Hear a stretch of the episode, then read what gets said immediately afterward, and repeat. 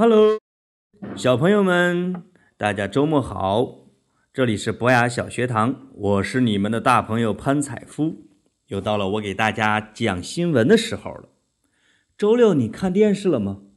有一个很热闹的节目，就是俄罗斯的阅兵式。什么叫阅兵式呢？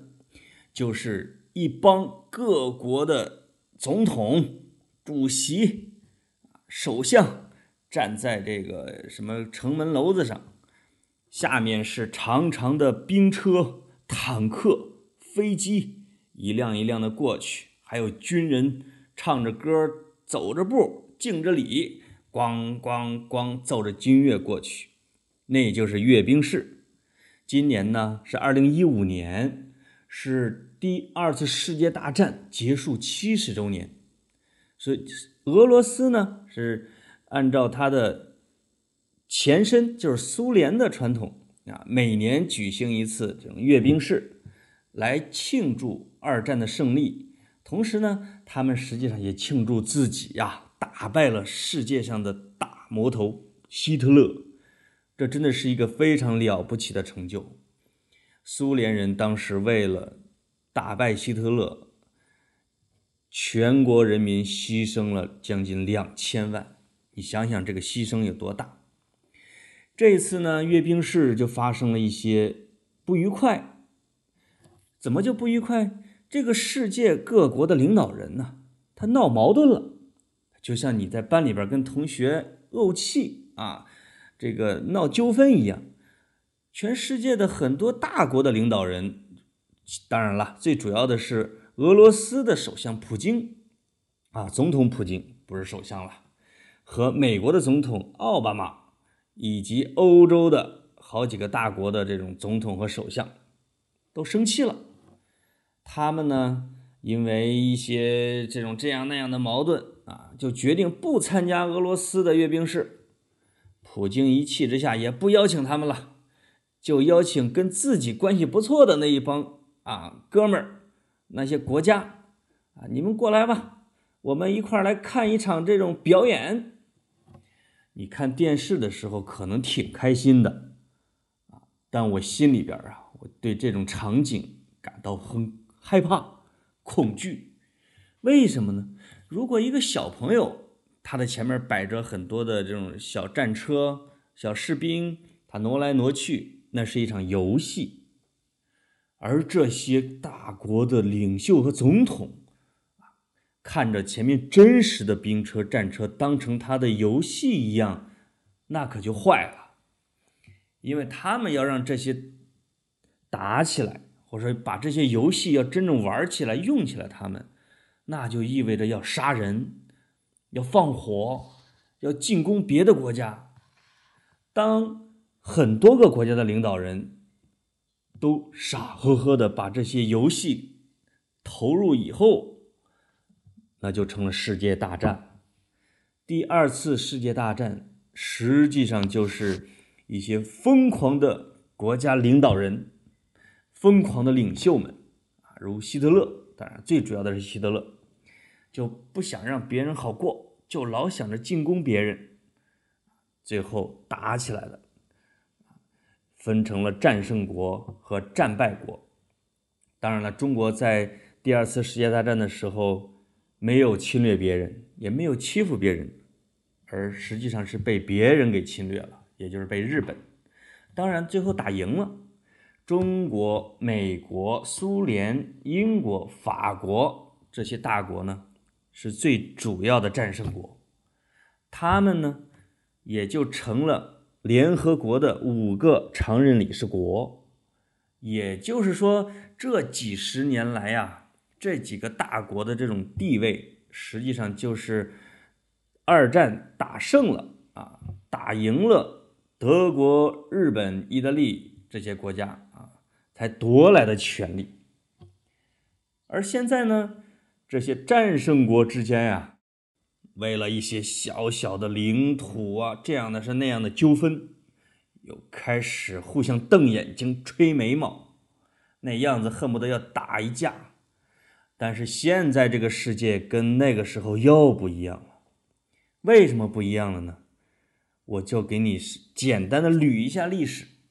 比如说，如果是五千年前，这个国家的国王跟那个国家的国王想打一架，他会让他的老百姓呢，拿着树棍子，拿着石头啊，最多是拿个青铜器去互相去砍，这样呢，两个国家就会之间的这种小战斗。如果再往后延一千年，四千年或者三千年，那时候铁的兵器出来了。战车也出来了，就就会几十万、几十万的军队呀，在一块打。中国大概在两千多年前，曾经一个国家战败了，被另外一个国家的将领啊，把他的军队给活埋了四十万人。你想想是多么残忍的一件事儿。如果再往后推上一千年，那时候骑马的、射箭的。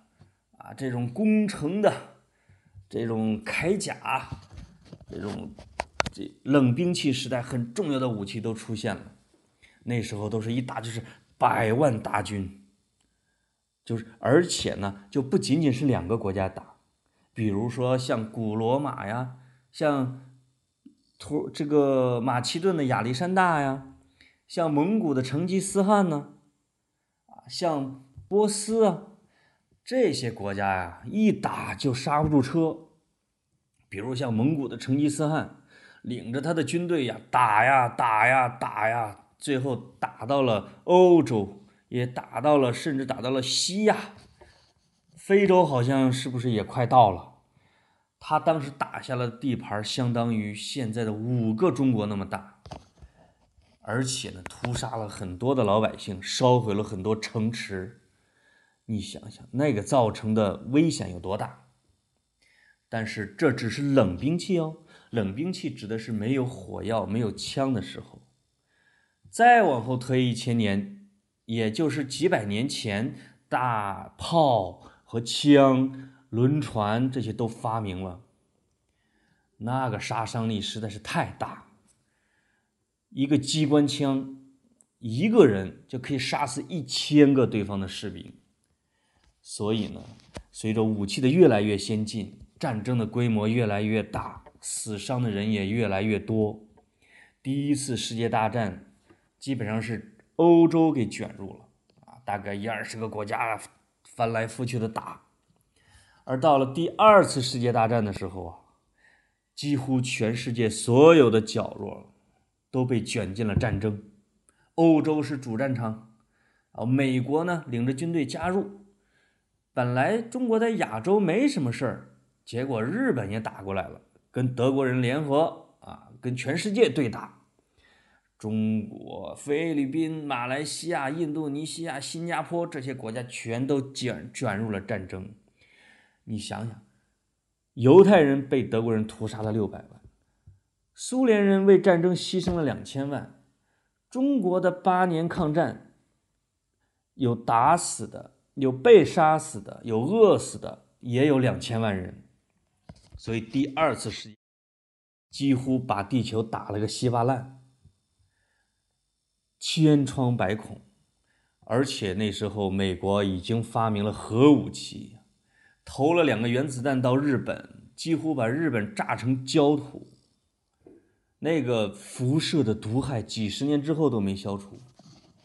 二战结束以后。杀人的武器啊，随着苏联集团和美国集团这两波啊一直在对抗，他们就开始了武器竞赛。他们制造出的这种核武器，我听说就能够把全世界给炸毁好几十次。而且这些总统呢，好像都有一个按钮，核按钮，说谁当上总统之后，就把这个核按钮给谁。于是我每天晚上都在担心，如果哪个大国的总统突然成了一个疯子，或者他本来就是个疯子，他不小心一屁股坐上了那个核按钮，把它给点着了，那我们的这个地球是不是就像烟花一样，咻，就给打碎了呢？于是没想到这里呀，我都很伤心。我觉得这些疯子们为了自己的爱好啊，为了控制别人，而可能要毁掉我们这个美丽的地球。而有生命的像地球这样的，据科学家研究啊，目前在整个银河系只有地球这一个。你想想，它是一个多么偶然的、多么神奇的一个发明，或者说一个现象，一个地球。但是战争疯子们有可能为了自己的高兴和不高兴，把地球毁掉。你想想，这些人可恶不可恶？所以我一直有一个观点，就是这个世界上的统治者，包括古代的国王。